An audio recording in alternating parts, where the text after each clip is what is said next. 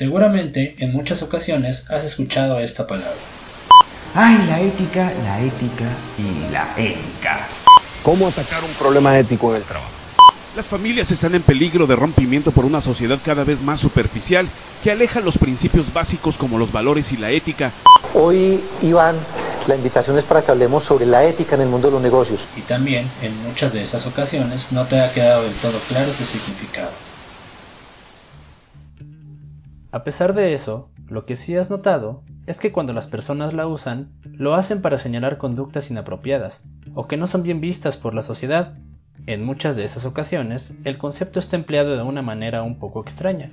Así que para ir aclarando el panorama, comencemos por explicar cómo debemos comprender el concepto ética.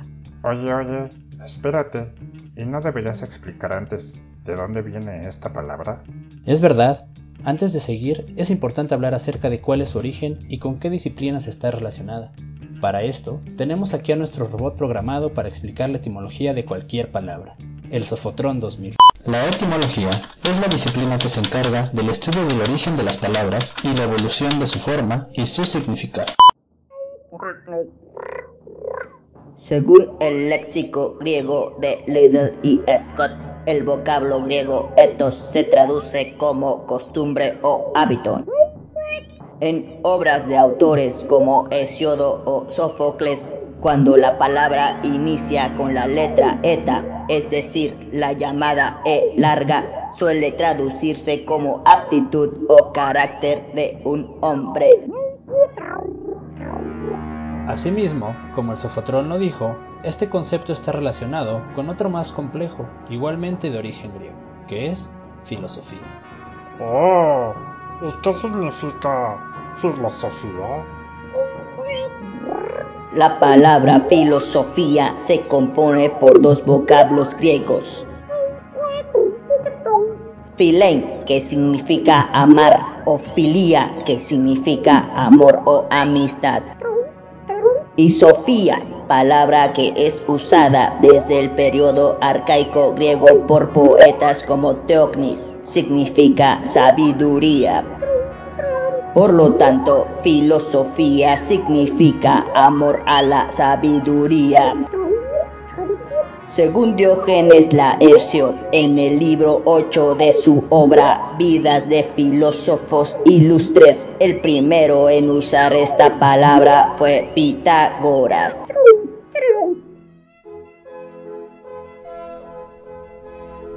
Como ya escuchamos, por un lado tenemos el concepto de etos, que es el origen del concepto ética, y por el otro tenemos el de filosofía. Para comprender su relación, es primordial comenzar por aclarar el segundo. Para ustedes, ¿qué sería la sabiduría? O más complejo aún, ¿qué sería amar la sabiduría? Si filosofía es amar la sabiduría, entonces el filósofo es aquel que ama la sabiduría.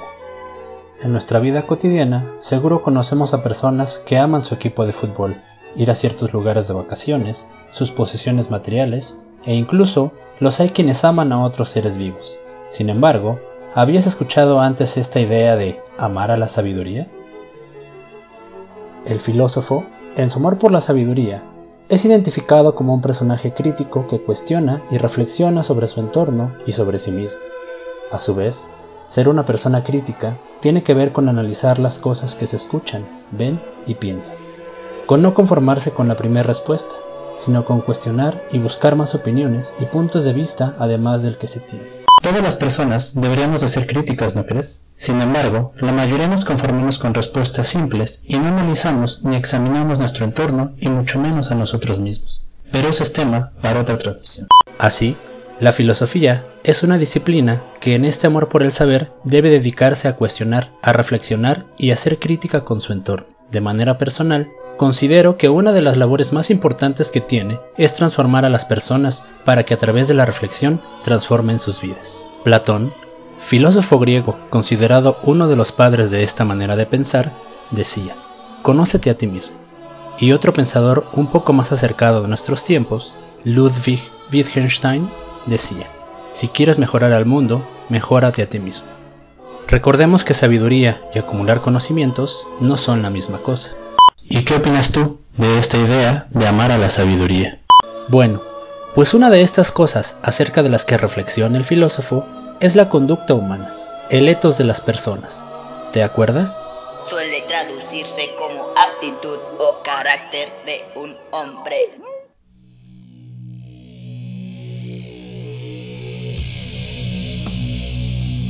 ¿Por qué las personas actúan de la manera en la que actúan? ¿Por qué les interesan las cosas que les interesan? ¿Por qué desean las cosas que desean? ¿Por qué hay cosas que consideran buenas y cosas que consideran malas? Todas estas preguntas tienen que ver de alguna u otra manera con la ética, y es aquí cuando tenemos nuestra primera definición. La ética es una rama de la filosofía que se dedica a reflexionar sobre las conductas y maneras de pensar de la humanidad y del por qué las personas consideran ciertas acciones como buenas y otras como malas. Es decir, la ética es una disciplina que se encarga de reflexionar acerca de la moral. Bueno, pero entonces, ¿qué es la moral? La moral serían todas aquellas reglas, ideas o formas de pensar que tenemos las personas o una sociedad para determinar si algo es correcto o incorrecto. O sea que ética y moral no son lo mismo. No, aunque están relacionadas, debe quedar claro que ética y moral son dos cosas distintas. ¿Te acuerdas de estas personas que al inicio de la transmisión hablaban de la ética laboral, la falta de ética en las familias y demás cosas parecidas? Bueno, en realidad, a lo que ellos se referían era a la moral. Lo correcto, más bien sería hablar de códigos morales en el trabajo, o de la moralidad en las familias, o de las costumbres morales de una comunidad.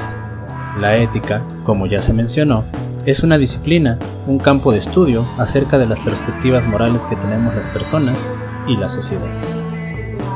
Mira, piénsalo así. Decir de una persona que no tiene ética es como decir, Juanito no tiene biología o fulano no tiene matemáticas. Suena raro, ¿no? La ética, al igual que estas, es una disciplina. Más bien decimos, Juanito no sabe de biología o fulano tiene muchos conocimientos sobre matemáticas. Entonces lo correcto sería decir que una persona no tiene moral. Mm, no, tampoco. ¿Recuerdas lo que dijimos que era la moral? Serían todas aquellas reglas, ideas o formas de pensar que tenemos las personas o una sociedad para determinar si algo es correcto o incorrecto. Incluso las personas más violentas y despiadadas tienen códigos morales, es decir, cosas que consideran correctas y cosas que consideran incorrectas. Piensa por ejemplo en un integrante mm, del cártel de Sinaloa, el Mayo Zambada o el Chapo Guzmán, por más crueles que sean, tienen códigos morales y actúan y toman decisiones basándose en ellos. Los códigos entre los cárteles del narcotráfico ya casi no existen. Esposas e hijos de los líderes han sido asesinados en los últimos años, pero las madres, hasta ahora, son intocables.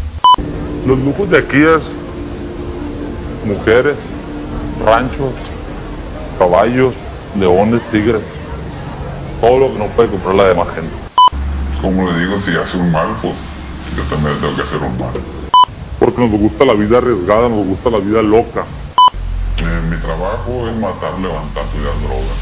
¿Qué clase de perspectivas morales crees que tenga una persona que piensa de esa manera? ¿Cuáles crees que serían las cosas que considera importantes en la vida? Alguien sin moral podría ser más bien un bebé o un niño muy chico. Ellos aún no conocen esos conceptos y apenas están aprendiendo a usar las nociones de bueno o malo.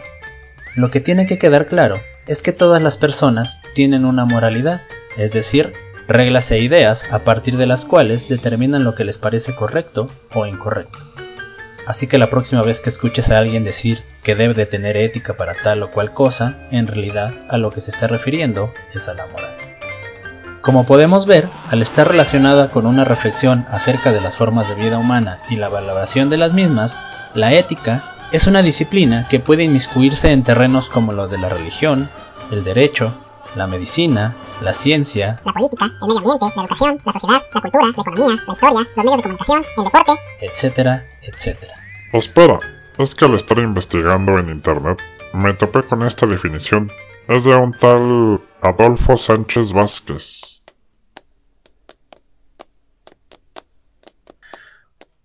A diferencia de los problemas práctico-morales, los éticos se caracterizan por su generalidad.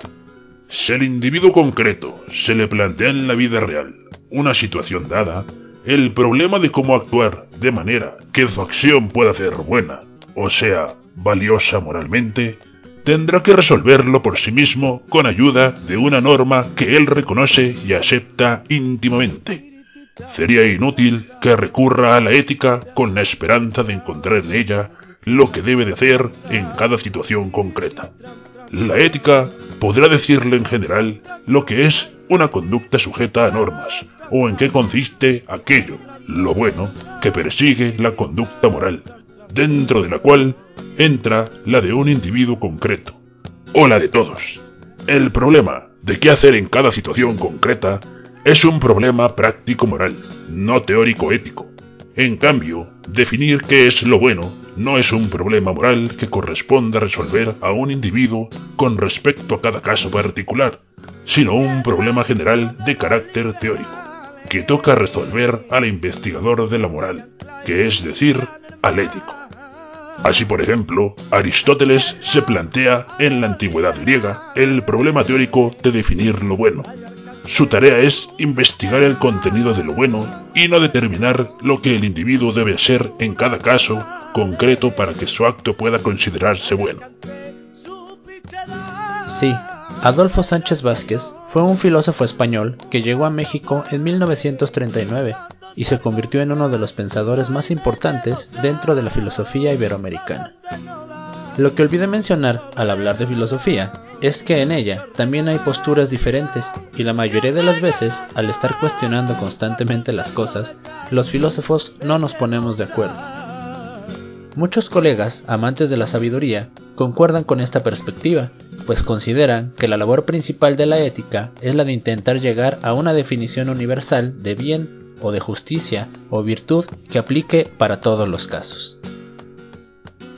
A mí me resulta una definición algo controvertible, pero tú qué piensas? ¿Crees que, como dice Sánchez Vázquez, se puede llegar a desarrollar una definición de bueno o justicia que se adapte a todas las situaciones a las que nos enfrentamos? Es decir, ¿consideras que conceptos como bueno y malo son universales o se definen a partir de momentos históricos y contextos? Con todo lo dicho, espero que haya quedado más claro cuál es el significado de los conceptos de ética y moral, y también la relación que hay entre ambos. Por el momento ha sido todo. Nos escuchamos la próxima emisión. Y aprovechando que estamos en la dimensión sonora, los dejo con esta canción de uno de los personajes más importantes del rock mexicano. La canción se llama Los Intelectuales y su intérprete es el maestro Rodrigo González. Hasta la próxima.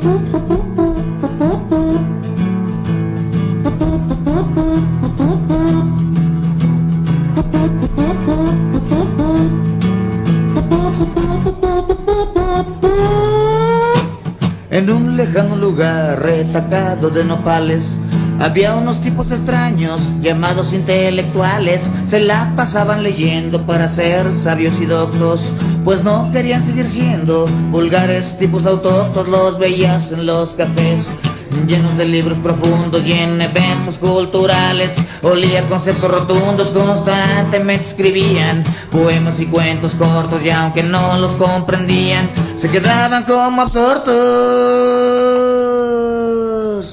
Si veías tal escritura, te sentías medio atontado, porque con tal estructura te ibas bien apantallado. No sabías si eran marcianos, mexicanos o europeos, ángeles, diablos o enanos, cardíacos o prometeos.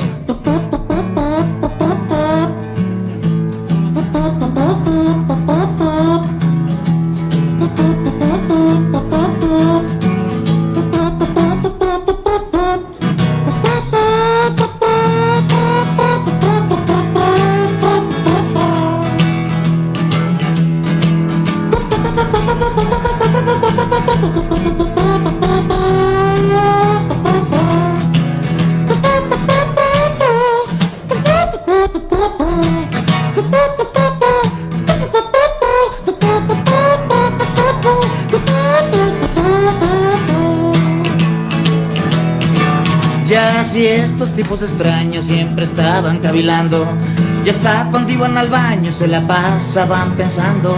Pensaban cuando comían en la esquina en el avión. Pensaban cuando dormían, pensaban en el camión. Y entre tanto pensamiento, análisis y estructura, decían conocer la neta y hasta también la locura. Pero al llegar a su casa se liaban con su mujer. Sintiéndose de otra raza, nunca daban para comer. Ya que en un lejano lugar, retacado de nopales, había unos tipos extraños llamados intelectuales. En un lejano lugar, retacado de nopales, había unos tipos extraños llamados intelectuales.